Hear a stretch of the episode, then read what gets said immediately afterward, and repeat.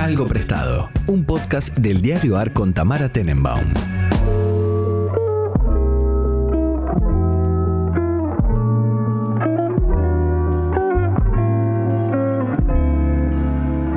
Buenos días, buenas tardes, buenas noches, cuando sea que estén escuchando este podcast. Eh, para sorpresa de nadie, tal vez porque en realidad ya nadie sabe qué esperar de este podcast, hoy está Buji, no Malena. ¿Cómo estás, Buji? Hola. Al final este, mm, este mes estoy como levantando una baldosa y aparezco yo. Ya es la segunda vez en mes. Sí, sí, sí, sí, sí, de vez en mes, no, Buji de dos veces en mes. Em, sí, o sea, mi plan ahora, es, lo digo en voz alta, ni siquiera para los oyentes, sino para organizarme. Em, mi plan ahora es que la semana que viene viene Priluca y después viene Male cuando vendrías vos. Con la idea de que nadie termine trabajando de más. O sea, capaz, más allá de que todo lo que se desordena, eh, nadie termine explotado de más, aunque probablemente si alguien termina explotado de más, seas vos. Eso está claro. No, y encima eh, todas estas personas no, no están grabando porque están de viaje, ¿no? Y yo soy la única que queda en Buenos Aires y encima Sí. es sobreexplotada. Pero al final, ¿no te vas a cuándo te vas a Puerto Rico? ¿Te vas a Puerto Rico? Y saqué pasaje, me voy a fin de año. Hermoso. ¿Cuándo te vas?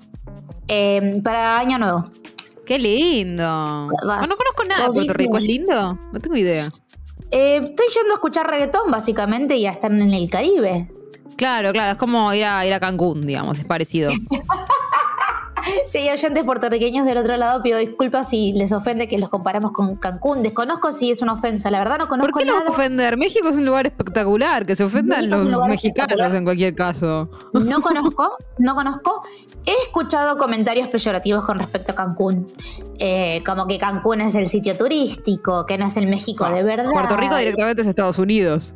Puerto Rico es Estados Unidos. Puerto Rico es Estados- es Estados Unidos. Le mandamos un beso muy grande a toda la gente puertorriqueña. Ojalá tengamos oyentes en Puerto Rico. Sí, Si tenemos oyentes en Puerto Rico, eh, quiero que sepan que me van a estar recibiendo dentro de poquito. Por favor, que, si ven un petizo eh, pálido como la nieve, recomiéndenle cosas a Buji o no, porque yo hice todo un rant que lo hice en Twitter, pero después se lo hice a todos mis amigos sobre la gente que me recomendaba cosas en Italia porque me dieron ganas de cagarlos a trompadas a todos.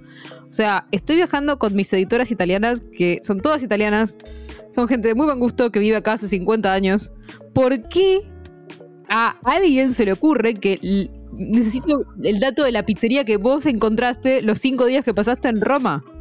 Porque al argentino No. promedio que ha viajado por el mundo le encanta contar que ha viajado por el mundo. Entonces, Pero además hace es genial. Te dicen, no, no, la mejor pizza está en no sé dónde. Yo no sabría, o sea, a mí hasta me daría casi pudor decirte cuál es la mejor pizza de Buenos Aires. Y eso que Total. como mucha pizza. Ya me daría como decirle la mejor, me parecería un montón. es algo, es algo muy, muy porteño. Es algo extremadamente porteño.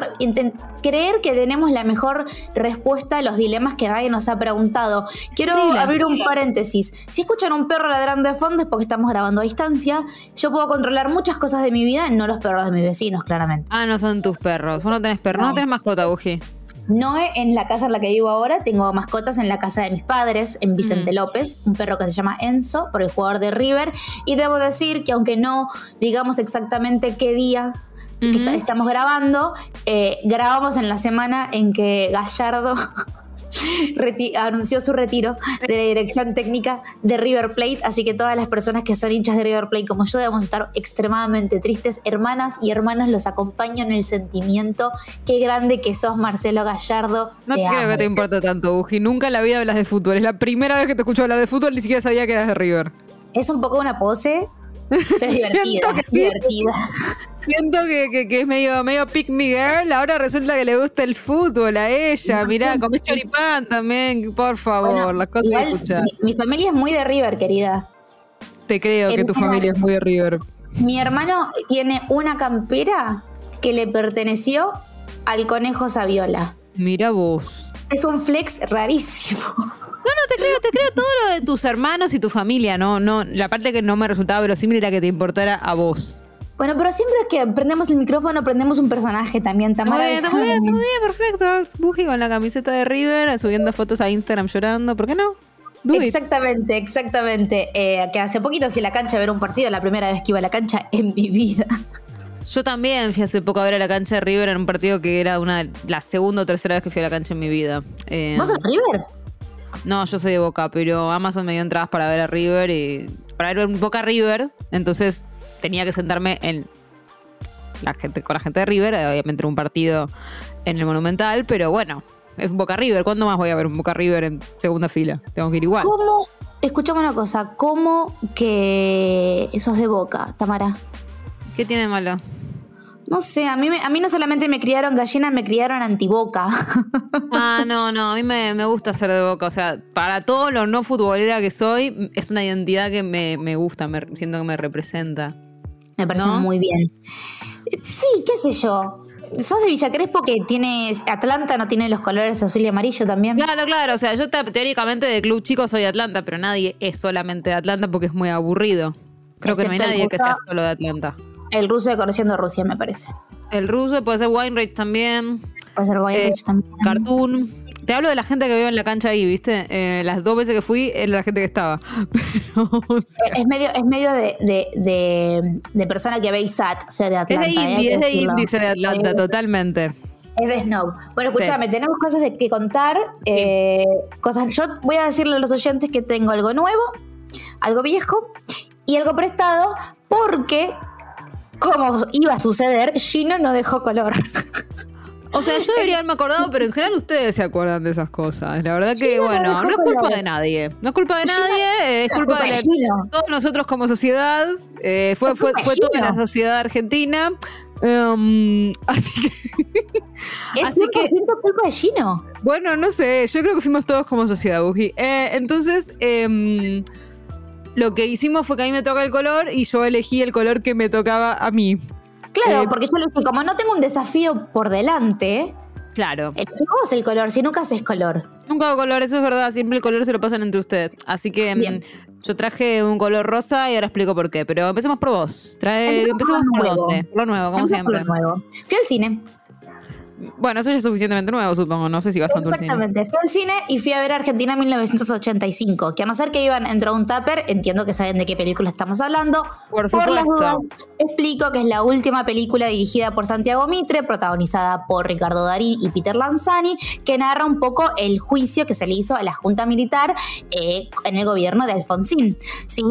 Cuenta un poco el proceso de cuando el juicio pasa a la Corte Civil, lo agarra el fiscal eh, y lleva adelante el proceso que terminó enjuiciando a Videla, Macera, etcétera, etcétera, y que estaban nueve de los eh, dictadores barra represores que estaban siendo juzgados por los crímenes de lesa humanidad que sucedieron durante la, última dictadura cívico-militar en nuestro país. Película que claramente es 100% eh, película Oscar, digo, para aquellas personas que la hayan Sí, ido a todos los rumores dicen que la tiene. De hecho, yo estuve en Europa, como ustedes saben, y, mm, y- y gente que fue a Venecia, que no es argentina, me dijo. Se habla mucho del Oscar para esa película, o sea, no es eh, un rumor que solamente corre entre nosotros. No, no, es una película que, que está armada para hacer competencia en el Oscar. Ojalá que ganemos, porque sería una alegría muy hermosa cada vez que ganamos algo en competencia internacional. A los argentinos nos gusta porque nos gusta ser un poco cipayos y que nos reconozcan entidades extranjeras. La película, la verdad que no sé qué más se puede decir, más que es una película que me parece que está buenísimo que la mayor cantidad de gente que posible la vea.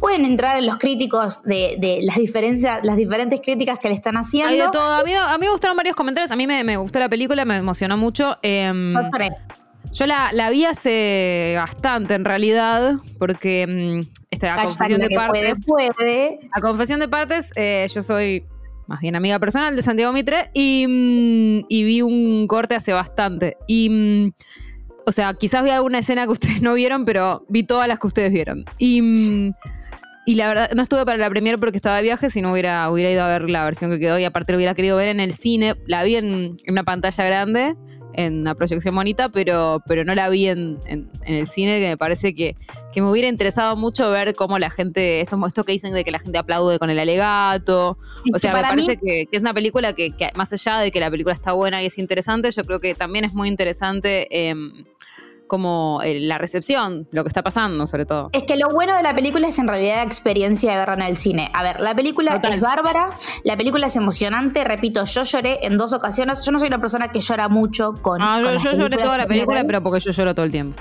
eh, pero lloré con la, la, parte de la película que se le dedica gran tiempo a los testimonios de las víctimas que estuvieron en los centros clandestinos de detención, o sea, hubo un momento que no pude evitarlo y me rompí en llanto, eh, sobre todo con el testimonio de una de las mujeres. No quiero adelantar eh, qué dicen, Igualmente, sinceramente, spoilear lo que pasa en la película es imposible. Es imposible porque, además, de hecho, por ejemplo, el, testimonio del que hablabas, que en la película lo hace Laura Paredes, es un testimonio muy conocido. O sea, yo ya lo sabía de memoria cuando lo vi. Es lo que te voy a decir. Es imposible spoilear porque si no lo sabes por historia argentina, lo, lo sabes por, por los testimonios que se recolectaron en el Nunca Más. Digo, es, es, es inespoileable, pero sí me parece que la emoción que te genera escuchar esas cosas podría llegar a ser spoileable. Uno lee los testimonios, los conoce, qué sé yo, pero hay un en la garganta. Lo que quiero decir es que esos testimonios los hemos visto. Ese testimonio está filmado, eso lo, lo hemos visto filmado.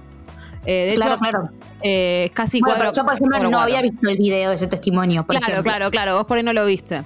O sea, eso, eso está bueno para pensar también. Yo creo que parte del desafío de la película era em, que, digamos, por un lado está el público más joven, quizás que no, no, vio tanto el juicio filmado. No solamente no conoce, porque hay gente que conoce la historia, como vos, pero que por ahí no viste el juicio filmado tantas veces. Em, yo, si sos un poco más grande o, participaste mucho de la militancia universitaria como yo, em, viste eh, los testimonios filmados varias veces, viste testimonios, viste el juicio. Entonces, me parece que eh, es, es muy específico lo de mostrarlo, hacer una película sobre cosas que hemos visto literalmente filmadas y que hay generaciones que las vieron en la tele eh, y las recuerdan filmadas, o sea, plano a plano.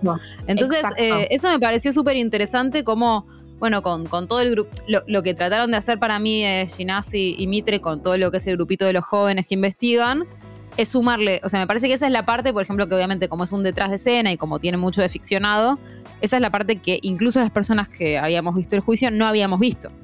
Entonces eh, me parece que, ahí hay algo, hay algo para todos, digamos. Hay, para quien no vio los testimonios están los testimonios y para quien los vio, por supuesto que verlos igual recreados es distinto, pero además hay como otra parte que, no, no aparte, a ver, es una película que un poco o por lo menos esta es mi lectura, incentiva también a una juventud que está bastante más acallada con respecto a lo político. Si bien tenemos una juventud bastante movida, también hay que entender que tenemos una juventud en otro plano político hoy en día. Digo, no, no es la primera parte de, la primera presidencia de Cristina que levantabas una baldosa y tenías un militante de la cámpora, básicamente.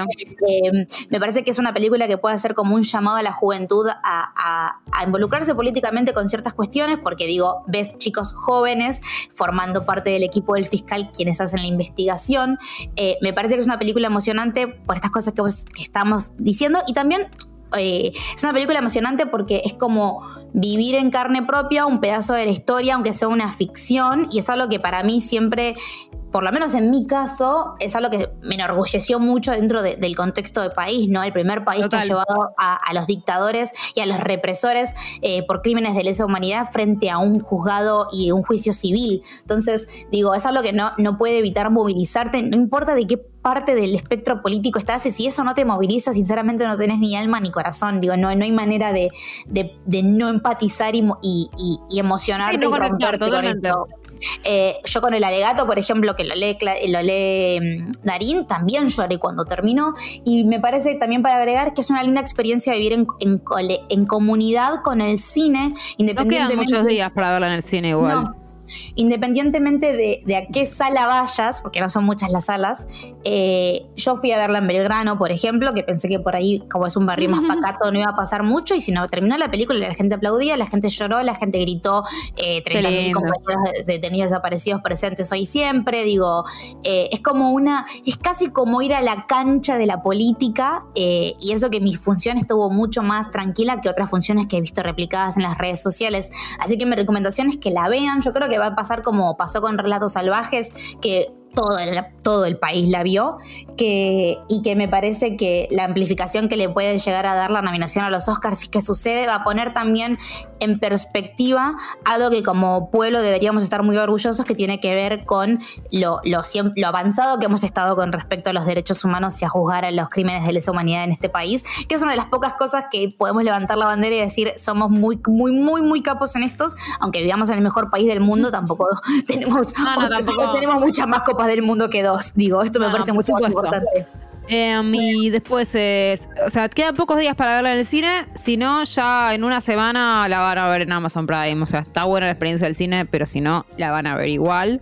Y de las notas que se escribieron, a mí la que me gustó, eh, que es bastante crítica, pero me parece muy inteligente, es la de Gargarela. O sea, si- si- después ¿En qué de, ver la película. ¿En dónde la em, publicó? En un medio que no quiero nombrar. Ok.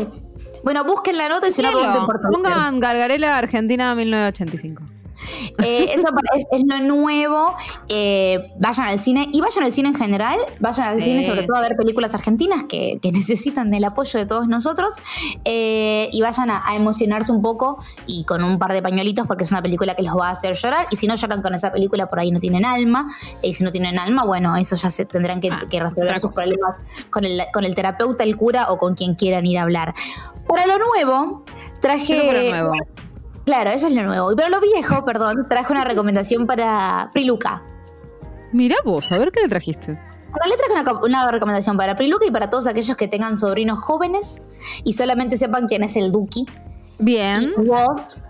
Y tal vez sepan que existe Kazu, pero crean que esos son los referentes de la nueva escena musical argentina y no tengan en cuenta otras personas que la están rompiendo, como es el caso de Dillon, eh, Ah, que me esta encanta. semana, esta semana tuvo su primer Luna Park para presentar Postmortem, Postmortem, perdón, que es el disco que sacó el primero de diciembre de 2021, o sea que está Soy muy fan, me encanta ese disco. Un año, que es uno de los mejores discos que hemos tenido en los últimos ocho meses en el país, eh, Ujú. o más, porque ya estamos transitando el mes número 10, pero digo, es uno de los mejores discos del 2021 seguro, y si me permitís también es un muy buen disco del 2022, porque es un disco que todo el mundo estuvo escuchando en el 2022. La carrera de, eh, de Dillon con Postmortem empezó con varias presentaciones en festivales, qué sé yo, pero lo, que realmente hizo despegar al disco fue, o por lo menos esta es mi opinión, los cinco Vorterix Sold Out que metió a principio de año, la gira enorme y extensa que hizo por todo el país, que eso también hay que decirlo, Dylan me está llevando Postmortem a todos los rincones posibles, y hasta ahora eh, la culminación de esa gira con el Luna Park agotado, que por ahí más adelante le quedan meses al año, por ahí mete una presentación más, no tengo esa información para pasarles. Eh, sobre un disco que es bárbaro, que trae un concepto que a mí me gusta mucho sobre la mesa, que son los discos conceptuales, ¿no? Mm. Porque Postmortem es como un disco escrito pura y exclusivamente eh, imaginándose desde la muerte de- del, del personaje principal, que justamente es, es, es Dillon, que es un rapero que tiene 22 años, para aquellos que no sepan. Se el arte del disco también es muy bueno, el de Marcelo Canevari. El, el arte no solamente es bárbaro, sino que todo el arte que rodea post-mortem es espectacular. Yo a esta altura del partido ya lo habré visto en vivo unas tres o cuatro veces presentando este disco, porque a Borderix fui dos veces. Ay, yo fui nunca fui, quiero ir. Y creo que lo vi en algún festival, si no me equivoco, no, no, me acuerdo ahora, pero digo, el show en sí mismo es casi como una obra de teatro pensada para los, los escuchantes y oyentes de postmortem. Hay personajes, hay fantasmas colgando, hay muy buenos juegos de, de escenario, de iluminación, de escenografía. Es una película de terror, básicamente, tiene muchas referencias a las películas del estilo Freddy Krueger eh, o Chucky. Me- aparte, Dylan es medio un Chucky, ¿viste? Si, Sí, si lo sí, un poquito, como una mezcla entre Chucky y Eminem. Eh, es. A mí lo que me sorprende en realidad, más allá de reseñar el, show en sí mismo, que si tienen la oportunidad de verlo, vayan a verlo, es el movimiento que se generó a raíz de Dylan. Eh, yo soy una persona que va a muchos recitales, es parte de mi trabajo, y voy a muchos recitales hace mucho tiempo, desde antes que sea parte de mi trabajo, y hace mucho tiempo que yo no veo este sentimiento de juventud medio a lo rock barrial con un artista de hip hop como es eh, Dylan, que un poco de los artistas de hip hop están llenando el espacio que quedó vacante luego de que hayan bajado mucho en la categoría de entre comillas rock chabón o rock barrial Entiendo. que sobre- era un aguante muy grande antes. También esto lo podemos ver en un show de voz. ¿Y me- a qué me refiero con esto? Gente que va con banderas Mm. gigantes a moverlas. Claro, claro, que fans, pone- auténticos fans. Sí, sí. Exactamente, gente que se pone la remera, gente que va con la pilcha que, que Dylan pide que vayan para, para que el show sea un poco más homogéneo. Digo, ¿Cuál es la pilcha que pide Dylan? No sé, no, no vi nada de eso. remeras blancas con manchas de sangre. Ah, mira qué simpático. Y la gente se las pone, eh, digo, es- tiene esa cultura del aguante que tal vez veíamos sobre todo en las bandas pre-cromañón, digo, quienes, quienes empezamos a ir a recitales a partir de los 2010, con, con el auge del indie platense, no vivimos esta, esta euforia que tal vez vivieron los pibes de 15 años que escuchaban Los Gardelitos cuando Los Gardelitos eran una banda muy popular. Yo soy de esa generación e igual te digo que era algo muy de nicho también, te diría. No, no es que todo el mundo iba a ver a Los Gardelitos. De, claro. De pero bueno, pues si no ponemos los jarrelitos, ponemos los piojos, digo, que tal vez eran mucho más populares. Los piojos sí, pero, pero claro, era como algo muy de tribu, que igual es, en, esa época todo era medio de tribu. No existía esta cosa de ahora de que hay un recital al que va todo el mundo. También era muy distinto en ese sentido. Hay una homogenización también de su público porque yo ayer, cuando lo fui a ver, bueno, ya, ya dije que día estamos, eh, yo pensé que iba a haber un montón de chicos de entre 17 y 22, digamos, ¿no? Vi mucha gente de mi edad y más grande. Vi mucha gente que o sea, yo a esta altura de mi vida los recitales los veo de atrás con tapones en los oídos, ¿sí? Y suelo ir en botas. Eh, y yo estaba atrás de todo el Luna Park para poder tener una vista periférica tranquila y había gente a mi alrededor haciendo pogo. El pogo se abría hasta las últimas esquinas del campo, eh, que es algo que hace mucho tiempo que yo no veo en un recital. O por lo menos en un recital de una banda argentina, de un intérprete argentino. Tal vez es algo que pasa más con gente afuera. Y Dillon es como una personificación de el Piti Álvarez. Y esto lo digo con el máximo de los respetos porque para mí Viejos Locas es bárbaro. Eh, él, él está como adoptando de alguna manera la, bandera, si, si, me permiten decirlo, del punk que hace mucho que no teníamos. Para mí es una mezcla de flema con viejas locas y hip hop. Eh, y si escuchan los temas con atención, verán que tiene mucho de punk. Digo, Dylan tiene una canción con las Pussy Riot y Muere Joven, ¿no? Eh, que, que, que habla de antes muerto que policía de la federal. Digo, yo ahí encuentro un, núcleo que lo une con Flema eh, antes de cantar eh, Really Really, si no me equivoco, se puso a cantar una vela intoxicados. Ahí de vuelta encuentro el, vínculo con, con, el Piti Álvarez. Eh, y lo encuentro con su público también. Encuentro que el público de Dillom es como el público fanático de viejas locas que seguía viejas locas a todos lados y que iba con los mismos trapos. Y él en un momento del show paró y dijo, che, les quiero agradecer, ustedes con esa bandera están siempre, los que se vienen de Pompeya que están allá. Está empezando a generar una reacción con su público y un núcleo que es muy lindo de ver, sinceramente, porque es muy lindo ver al público contento con un artista, y más cuando es un artista nacional, y más cuando es un artista como Dylan, que forma parte de Bohemian Group, que es el sello que creó con sus amigos, que son la Rip Gang, o sea que hacen todo ellos de manera independiente. Mm. Eh, apostando siempre, ¿no? No solamente a él, sino al resto de las personas que lo acompañan. Digo, al escenario con él se subieron Sara Malacara, que también es de la Rip Gang, se subió Muere Joven, que también es de la Rip Gang, y cuando yo lo fui a ver en Vortrix se había subido Cactop, que si no me equivoco también es de la Rip Gang, y Carrito, que también es de la Rip Gang, digo, es como un gran colectivo de amigos que les pasó lo mejor que les podía pasar, que es que hacen música y hay mucha, mucha, mucha gente que los, que los van, que los quiere ir a ver. Así que es como una gran fiesta de cumpleaños interminable. Si no escucharon Postmortem, escúchenlo mi recomendación es escucharlo en orden. Hay una razón por la cual tiene un orden.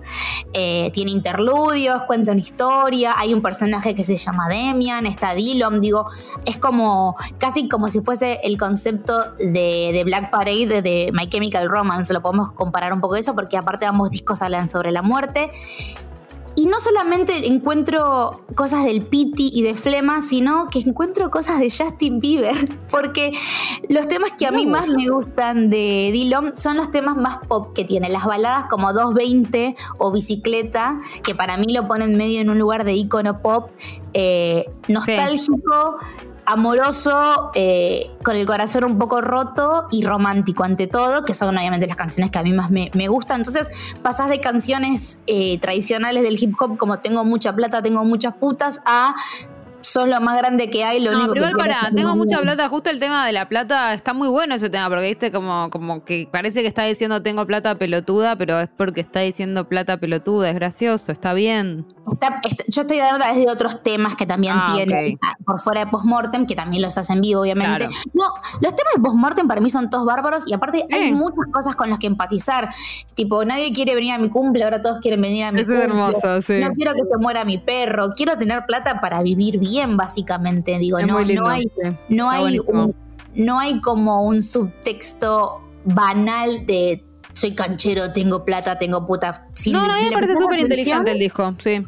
si le prestas atención vas a ver que, que el mensaje es un, que la historia en realidad que está contando es un poco más profunda, así que Dylan es lo más grande que hay. Si ustedes tienen gente joven alrededor que escucha a Dylan, llévenlos, aunque diga puta y de falopa, eh, les juro que, que, está, que, el contenido es válido y está buenísimo. Me encanta también que aparte de Dylan hay una canción que se llama Opa, que dice lo fumo con falopa, y cuando se viralizó que en la televisión pública una nena chiquita la cantaba, hizo una versión ATP, eh, donde en vez de decir lo tomo con falopa, lo tomo con la sopa, digo, también siento que, tiene como ese vínculo con sus fans de, poder responder gracioso y hacer chistes con ellos, de subirse, es una de las mejores cuentas en Twitter para que vayan a ver. Em, y de, los recitales que fui a ver este año nacionales, debo decir que por ahí es de los mejores que fui a ver. No fui a ver a muchos, pero sí estuve yendo bastantes cosas. O sea, no fui a ver al Duki, por ejemplo, que aparentemente estuvo muy me bueno. Dijeron que estuvo increíble, todo el mundo me lo dijo, ¿eh?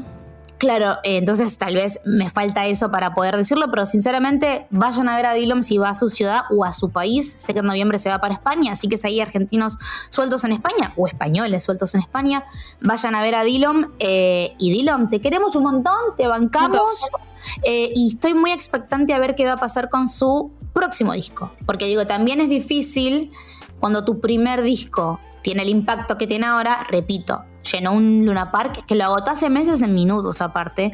Eh, a mí me deja con muchas ansias y expectativas de ver qué es lo que va a pasar con su segundo material discográfico que es lo que pasa con todas las bandas que tienen un muy buen primer disco. Me acuerdo del primer disco de Arctic Monkeys, que había sido una cosa increíble, y cuando salió el segundo disco estábamos todos esperando qué iban a hacer con el éxito que habían hecho con el primero. Así que espero que esté ya planificando alguna canción, y si no tenemos un nuevo ídolo punk, que yo vengo diciendo hace mucho tiempo que hace mucho que nos faltaba una buena escena medio punky, más mainstream, entre comillas, porque si me escucho un punk va a venir y me va a matar. Pero digo, hoy en día todos sabemos quién es Flema. Bueno, probablemente hoy en día todos sepamos quién es Dylan, que está levantando para mí esa bandera y lo festejo con mucho cariño. Y aparte son todos divinos. Yo una vez lo entrevisté. Es re bueno. Se merece que le pasen solamente cosas buenas. Así que acá en somos fans de BTS y de Dylan en este, en este Absolutamente. Sí. Eh, así que vayan a ver a Dylan. Vos deberías ir. La próxima vez te llevo. Sí, ya la próxima vez te iba a decir eso. La próxima vez te llevo. Eh, no sé cuándo toca. Después les pregunto. Bien. Eso Pasamos fue prestado. Viejo, pasemos a prestado. Sí, es viejo porque el disco de Diloma es del año pasado, básicamente. Sí, está bien, está bien. Viste que acá el tiempo eh, en este podcast se maneja de manera muy, muy relativa. Tengo algo prestado que quiero que pasarlo muy por arriba, pero ¿vos sabés quiénes son los Try Guys? Me suena esto que estás diciendo. Te voy a contar por qué es prestado. Es un chisme que yo no me enteré a propósito. A ver. es lo que más me molesta de los chismes. Yo quiero que el chisme me interpele y me haga buscar cosas. Sí. Pero este chisme a mí me llegó porque no paraban de hablar del chisme en las plataformas que yo consumo, como claro, Twitter. Yo lo vi, vi lo de los Try Guys, pero como no es algo que no sigo, no fui a fijarme de qué se trataba, la verdad. Lo que pasa es lo siguiente. Los Try Guys, vamos a ir 15 pasos para atrás. ¿Do you remember BuzzFeed Video? el momento en que la plataforma de videos de BuzzFeed era súper popular y estaban generando mucho dinero y por ende más o menos. de contenido. Más o menos, sí. Bueno, hubo una época donde BuzzFeed, básicamente la, la plataforma de, noticias que todos conocemos por diferentes motivos, ya sea por los reportajes que hacen en BuzzFeed News o por los test idiotas, había estrenado su plataforma BuzzFeed Video, que justamente era un, blog eh, audiovisual, donde tenían muchos creadores de contenido generando contenido para esa plataforma. Cuatro de esos generadores de contenido, tres blancos y un coreano norteamericano, hicieron una vez un video que eran ellos probándose eh, disfraces de mujeres de Halloween. Sabemos que los disfraces de mujeres de Halloween, por alguna extraña razón, siempre son medio eh, putanescos. Como de trola, sí. Exactamente. Y ese video pegó tanto que siguieron probando cosas en videos hasta generar, hasta generar la marca de Try Guys, que serían los varones que prueban entre paréntesis, cosas.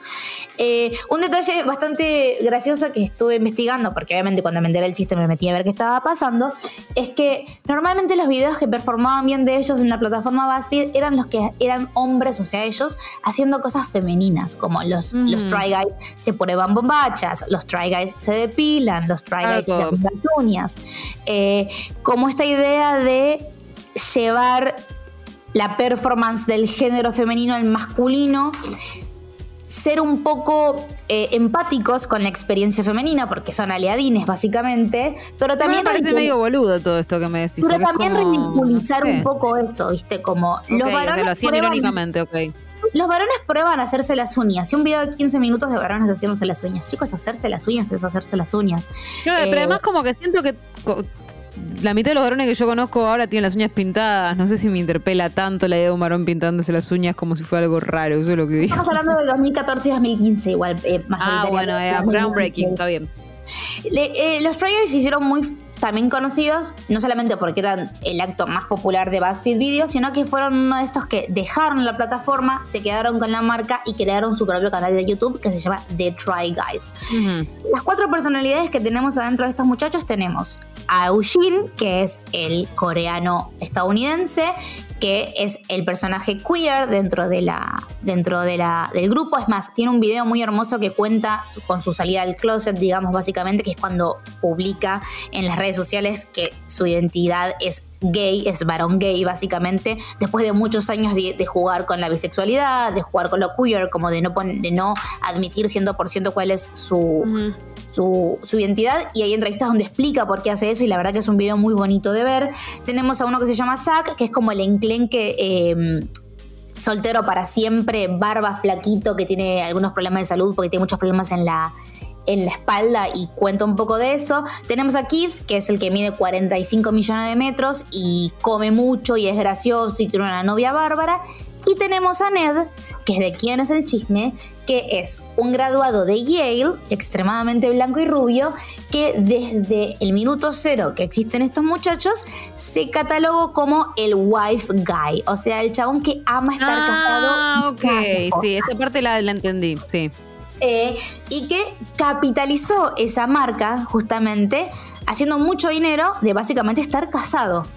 Sí, sí, como que eh, tiene un canal con la esposa, era aburridísimo. Yo lo vi y dije, ay, los gringos se divierten con cada cosa. Un canal, un libro de cocina, eh, completamente capitalizando la institución del matrimonio heterosexual, básicamente, y es al que lo encontraron metiéndole los cuernos a la esposa. Y eso devino en un rulo de quilombo y lío que no tiene sentido, que es como, chicos, ¿cómo se nota que en Estados Unidos están muy tranquilos para estar haciéndose tanto problema por esto? Básicamente, en un subhilo de Reddit, porque esta gente tiene Reddit, o sea, tiene hilos en Reddit, encontraron fotos de él chapando con una de las productoras del canal de YouTube y por esa razón lo separaron de la marca, lo sacaron de, de los Try Guys, lo, lo echaron básicamente y está todo internet, o bueno, una parte de internet en realidad, porque todo internet es infinito, cancelando a un chabón por haberle sido infiel a su esposa. Que a mí lo que me trae acá al debate interesante es qué tanto nos puede llegar a importar la infidelidad, la infidelidad de una persona que realmente no conocemos cuando infieles somos todos. Somos todos. Aparte, es algo que me interesaba debatirlo particularmente con vos. Los problemas de esta infidelidad, que hay que ponerlo sobre la mesa y hay que decirlo, es que primero él capitalizaba sobre la fidelidad y sobre el matrimonio. Y segundo, bueno, en realidad eso segundo, porque lo primero y lo grave es que él estaba siendo infiel con una persona de la cual él es el jefe y ahí se pone en práctica todo lo que tiene que ver con las dinámicas de poder y con las relaciones que suceden dentro de los espacios laborales, con los jefes, las empleadas, las mujeres, los varones heterosexuales, etc. Pero digo, si ustedes se, toparon con este chisme dando vueltas por internet, se los traté de explicar lo más rápido posible. Ahora, y también estamos ahora en este momento como con un cuasi rumor que tiene que ver con la infidelidad de un político argentino que gobierna la, capital federal, a lo que repito, ¿qué me importa si son infieles los varones que los rodean? O sea, ah, perdón. perdón si sueno muy, muy abierta y muy liberal, pero la infidelidad... No es solamente eso, porque en realidad como que te dicen, no, al electorado de la reta le importa, a los gringos les importa, a nadie le importa. O sea, eh, todos nuestros presidentes están divorciados desde hace 50 millones de años y a nadie le importa. No vivimos en una sociedad tan moralista. Los gringos puede ser, no sé, son raros, pero nosotros seguro que no. ¿Y cuál sería el problema tan grande de una infidelidad que es tan imperdonable y tan terrible que hacer una persona, tipo, separarlo directamente de la marca y ponerle que lo separas de la marca porque se metió con una empleada y eso, eso viola los códigos de conducta de la empresa. ¿Por qué estamos hablando de esto? Yo llegué a ver a TMC cubriendo esto, ¿entendés? Yendo a buscar al chabón en la puerta de la casa para preguntarle qué había pasado. TMC, ¿no tienen a un Justin Bieber el que acosar? Que nos estamos metiendo con un youtuber que debe ser, que es famoso hasta, hasta un punto, digo, no sé, me, me, parece... Sí, absurdo, bastante incomprensible. Pesadísimo, hay cosas mucho más interesantes. Y de última, sobre infidelidad, hay otras cosas más interesantes que debatir sobre si está bien o está mal. Nadie sabe qué arreglo tenían ese matrimonio en, en concreto. Por ahí No, bueno, todo indica que no tenían ningún tipo de arreglo. A mí tampoco me gusta andar defendiendo boludos de country diciendo que tenían arreglos cuando nunca tienen arreglos esas personas. Bueno, seguro, seguro. Siempre son como la gente más white y aburrida del mundo y después salen todos a decir, bueno, quizás tenían un arreglo. No, no tenían. Todo bien igual. A mí, a mí, me da igual. Yo ni siquiera estoy tan a favor de cumplir con los acuerdos. Eso es algo poliamoroso. Para mí uno puede romper los acuerdos todo el tiempo. Pero pero igual, lo que me pasa es que es aburrido. Mi objeción central es que es aburrido. él, claramente, él claramente la cagó, vamos, vamos a hablar en criollo, no había ningún acuerdo. Pero mi objeción central es que es todo muy aburrido, como no, no, no parece tener mucho, mucho vuelo ese chisme. ¿Y por qué estamos tan obsesionados con, con ser fieles también, no? No, no, yo creo que nadie está obsesionado. Es, de hecho, siento que es un. O sea, siento que como que es como lo de la reta, tipo, they are trying to make la reta happen, como el escándalo de la reta happen, y no, no, estamos enganchándonos. Tipo, yo no lo seguí, como no me importó. No, no, no, no va a pasar. No va a pasar ni que me enganche con su escándalo, ni con su pareja, ni con nada. Nada me importa. es un personaje sin seducción. Tal vez nuestro círculo de personas no esté enganchado con la infidelidad, pero la gente en general sí volvió a acordar de lo que pasó con la China Suárez y con Wanda Nara. A la gente la infidelidad le, no sé, le pesa mucho. No sé si yo estoy siendo la rara en esta ecuación o si la gente está más loca que yo. Pero o sea, yo creo que hay escándalos que justo, o sea, hay infidelidades que pegan como lo de Wanda Nara y la China porque era justo como muy interesante la gente involucrada.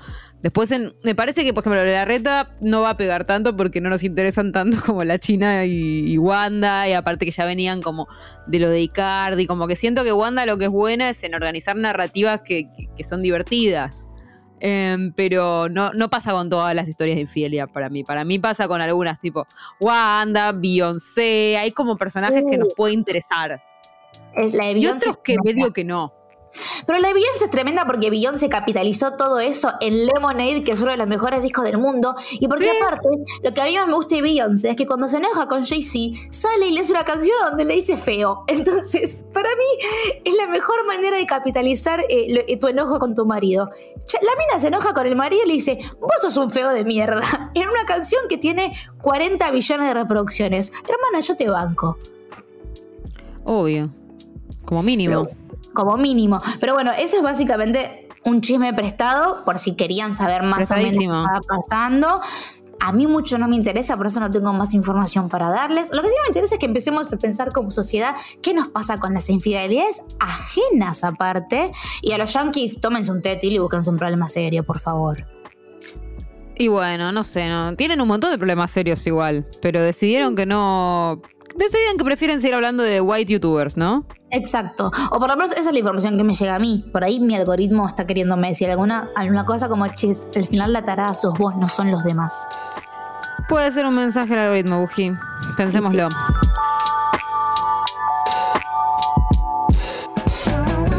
Ya podés sumarte a los podcasts del Diario AR para informarte y entretenerte en todas las plataformas como lo hacemos en nuestra web.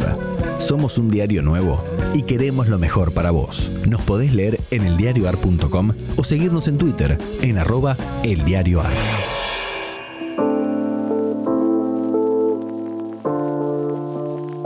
Yo te traje un color rosa.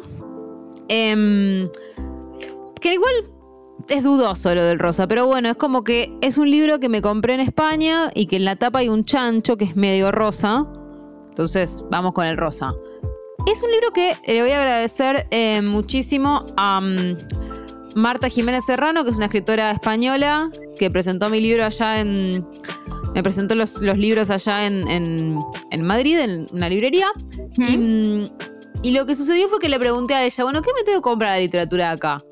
Me dijo varias cosas, pero sobre todo una que me llamó mucho la atención, que me dijo, hay un libro que se tradujo hace poco del catalán, o sea, literatura catalana, no literatura Mm. española, em, de un tal Albert Pijuan, que eh, se llama La Granola. Me dijo, está buenísimo porque es como, me dijo, es como que esos, es sobre tres hermanos que están como, son como tres, eh, tres chetos que son herederos de un hotel y están todo el tiempo pasados y entonces el libro imita mucho el, el- el- el- como el ritmo de eso, prácticamente no tiene puntos, es una novela que tiene muy pocos puntos. Sí. Em, y me, me, me intrigó como esa idea y me lo compré. Y es un libro, eso, a la, la granola de Alberto y Juan, editado por Sexto Piso, o sea, se consigue en Argentina, pero yo lo compré allá porque me lo recomendaron allá y allá estaba. Y mm, es espectacular. La verdad que, o sea, hacía mucho que no me enganchaba así como una novela, como de tener ganas de, viste, cuando decís como, no puedo creer que tengo que hacer algo que no sea terminar esta novela, lo único que quiero hacer es terminar esta novela. Eh, no puedo creer que tengo que trabajar. Eh, es lo único que quiero hacer. Em, es eso, básicamente. Son tres primos que son los herederos de un hotel de lujo. Como una familia que tiene una cadena de hoteles que aparentemente tienen alguno como en el sudeste asiático, otro en México. Eh, sí, como si fuera a ser heredero del Sheraton, no sé. Eh, Sí, o una cadena un poco más chica por ahí, que tenga cinco hoteles de lujo en el mundo.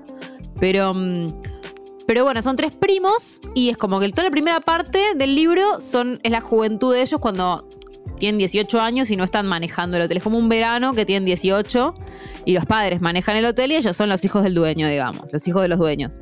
Y, y se pasan, obviamente, la vida haciendo quilombo, eh, molestando a los empleados, eh, Siendo ricos. siendo ricos.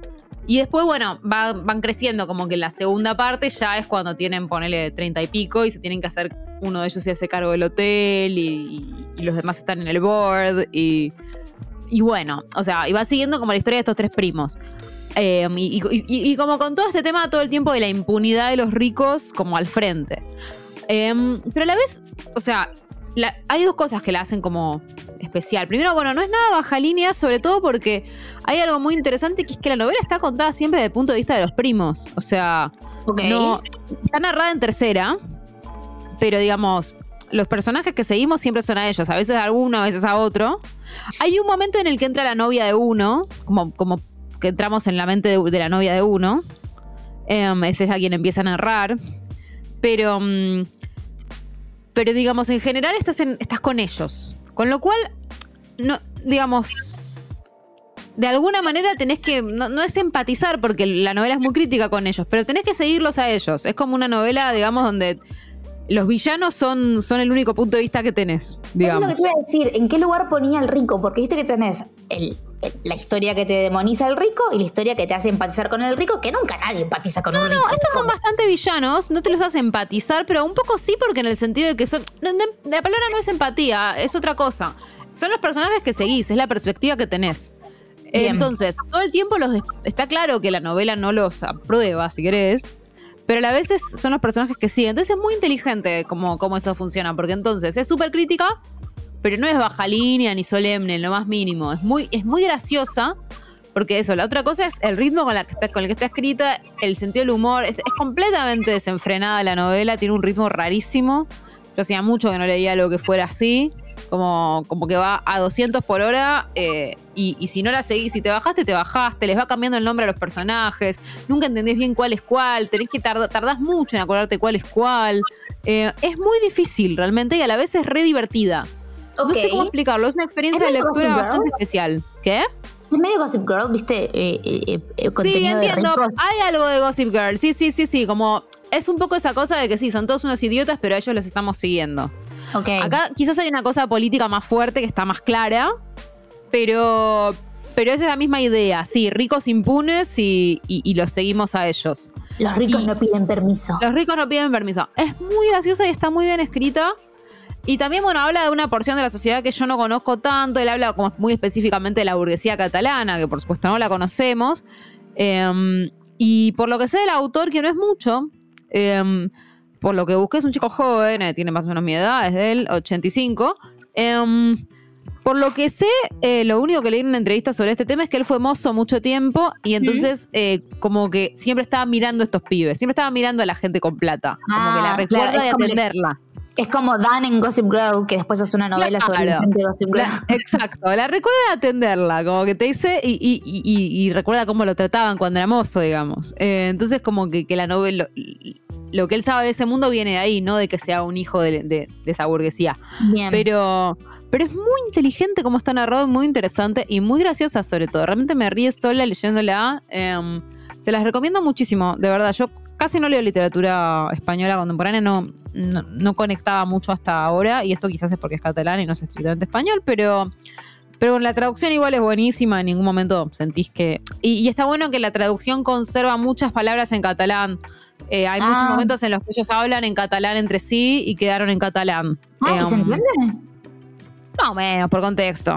Sí, por contexto el catalán es como el italiano. Sí, si estás en un contexto Yo- que se- y por escrito se entiende. Vos podés saber latín, yo leo italiano y no sé un corno de qué carajo están hablando. Ah, yo tengo la teoría de que yo sé italiano y tengo la teoría de que yo sé catalán. Son teorías, no son realidades. Pero. porque sabés mm, latín, boluda. porque sé latín, es cierto. Bueno, pero la um, gente normal no fue a Puan. Solamente los anormales van a Puan. bueno, puede ser, quizás no se entienden algunas palabras, pero en ese caso tenés Google Translate, Buji, no bueno, sé. obvio.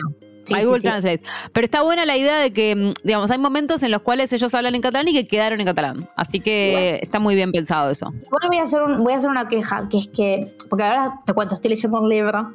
Ah, eh, mira, volví a hacer punta, sí. Eh, que en realidad lo quería terminar para el próximo podcast y de repente de sopetón estuve grabando, así que no llegué. Por ahí para la próxima edición lo puedo hacer. El libro está traducido del inglés al español. Me pone cosas en griego, tipo, dale, boludo, ¿quién lee griego? Y bueno, pero que- no, pero como traductora Buji, una sabe que si, estaba en griego en el original, los, la gente que habla inglés tampoco habla griego. Entonces hay que reproducir esa misma experiencia de no entender Pero no para la la gente que lo lee en español. Bueno, pero eso sí. Sí, pero- Las traducciones no tienen que explicar cosas que no se explican en el original. Está bien. Pero déjame, quejarme, soy, soy culta pero hasta un punto. Mira si me voy a poner a traducir griego antiguo porque un... No, y es verdad que pasar el griego antiguo por el Google Translate es medio difícil porque tiene otros caracteres. Eso te lo puedo aceptar. Tiene otros caracteres a eso voy. Tipo, no sé qué me Sí. estás diciendo. En el medio del diálogo veo una palabra en griego. Pero más o menos igual también por contexto. ¿No? ¡Texto! Contexto. Yo, yo siento que por contexto se entienden casi todos los idiomas, salvo el chino, ponele. De ahí, por el contexto entendemos griego antiguo y japonés. Si vos no entendés japonés por el contexto, será que son medio poludo. Pensémoslo, Buji. Puede ser. Mirá, no sé. Dejamos a todos con esta reflexión. ¿A quién le Em, toca la próxima? ¿A quién le toca dejar color? Le toca, le dejas un color a Pablo Priluca. Naranja, Priluca. Naranja. Buah. Ok. Naranja para Pablo Priluca. Bien, cambio color, cambio color. Violeta, Priluca. No, la violeta ya se hizo mucho. Vamos con el naranja. Listo, naranja. Es por quejarse, porque es costumbre. Bueno, nosotras nos vemos quién sabe cuándo. ¿Quién sabe? Ya ni se sabe, esto no se entiende. Un mensajito No. que me acaba de decir Du- eh, Sucho, no te olvides de mandarle las cosas. Nunca me olvide de mandarle las cosas. Buah, mañana a la mañana las mando, ahora me tengo que ir al teatro. Beso. Em, beso. Chao. Fue un podcast del diarioar.com. Encontranos en Facebook y Twitter como El Diario Ar.